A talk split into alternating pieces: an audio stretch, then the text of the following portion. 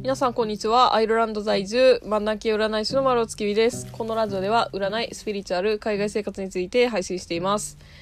えー皆さん明けましておめでとうございます。えー今回の配信は新年一発目となる配信なんですけれども、えーまあ実際にこれ撮ってるのはですね、まあ12月なんで、はい、まだちょっと新年明けてないんですけれども、はい、まあ今年もよろしくお願いしますということで、まあ、年末年始皆さんどう過ごされたんですかね。まあ日本に住んでたら初詣行くとかはすごいこうスピリチュアル的に言うとあのいい行動やなっていうふうに思うんですけど。私あの12月24から31日まで勉強会みたいななんかセミナーみたいなのに丸一日中ずっと勉強してるみたいなのに参加しててもうなんかそれでだから年末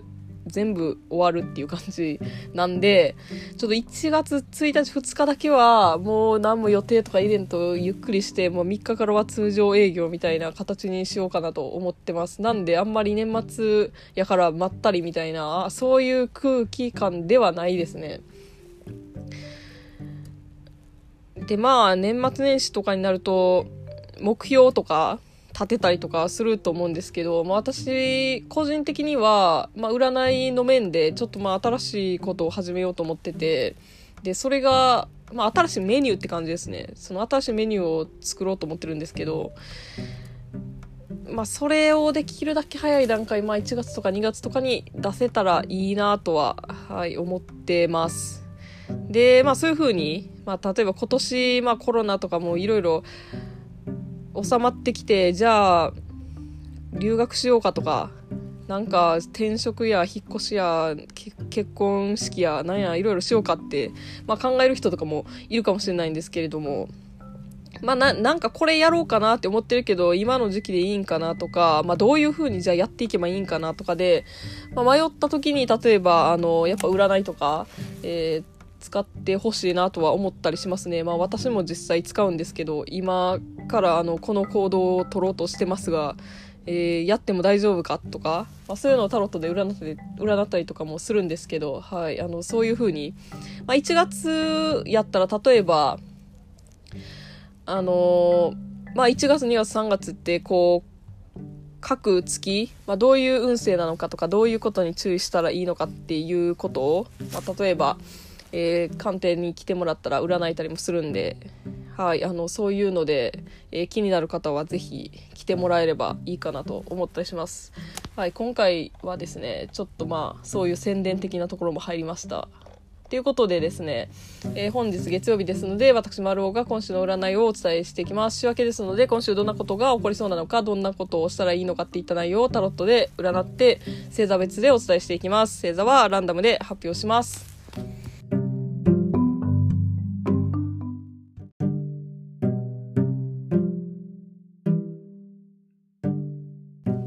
あのすいません。あの占いをちょっと始める前に1個お伝え忘れたことがあったんですけど私の家のえインフラの状況ですね。あの毎週のように私があのどこが故障したっていう話をしてるんで結構あの心配してくださってる方があのコメントとかあのメッセージとかくださるんですけどもえまあそうそういうこともあって今どういう状況なのかっていうことをお伝えしておくとですね今、えーガスが、えー完全に壊れてて、えーお湯が出ない暖房がつかないっていう状況になってます。で前にそのシャワーがお湯から水になるっていう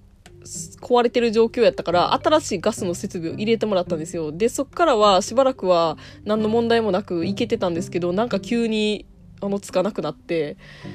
あのほんまにお湯出えへんし暖房つけへんこんな寒い家の中でどう過ごせっていうねんっていう。もうなんかその状況に今なってるんですけど原因もわからんしその寒くて凍ってるとかじゃないんですよ今回。もうだから意味わからんままあのそういう状況になってるっていうはいとこです。まあ早く治ればいいんですけど、まあ、来週またはい報告します。はいということであの占いの方に行きます、えーまずは、えー乙女座のあなた。去年までのことでうまくいってないなーって思ってることは今週中に見直しておくと方向性が定まっていい流れに進めるかなという感じです。続いて天秤座のあなた。仕事始めはいい調子でスタートできそうです。いきなりフルスロットルでやるっていうよりは徐々にペースを上げていくようなイメージを持っておきましょう。続いて水亀座のあなた。今週はできるだけ人混みを避けて静かなとこで過ごす方が充実できそうです。まあ、どうしても人の多いとこに行くときはさっさと用事を済ませるようにしてみましょう。続いて、獅子座のあなた。楽しく元気に過ごせる週になってます。思い立ったらすぐ動くぐらいのバイタリティを持っておくとさらにいいかと思います。続いて、大志座のあなた。家族とか大事な人との時間を過ごすのがいいっていう感じになってます。身内の集まりに顔を出してみるのもいいかもしれません。続いて、魚座のあなた。正月モードを引きずらないように夜更かししないとか、まあ、普段の生活をできるだけしておくのが良さそうです。休み明けの準備をしっかりしておくことも大事になってきます。続いて、双子座のあなた。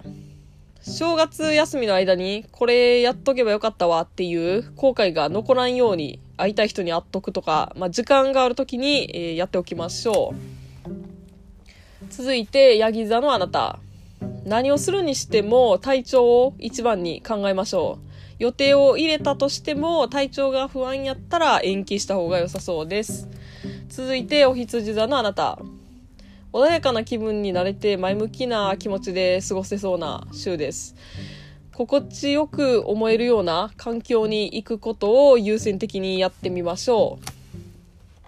続いて、いて座のあなた。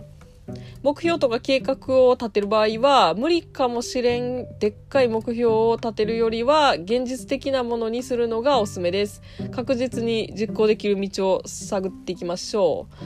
続いて、サソリ座のあなた。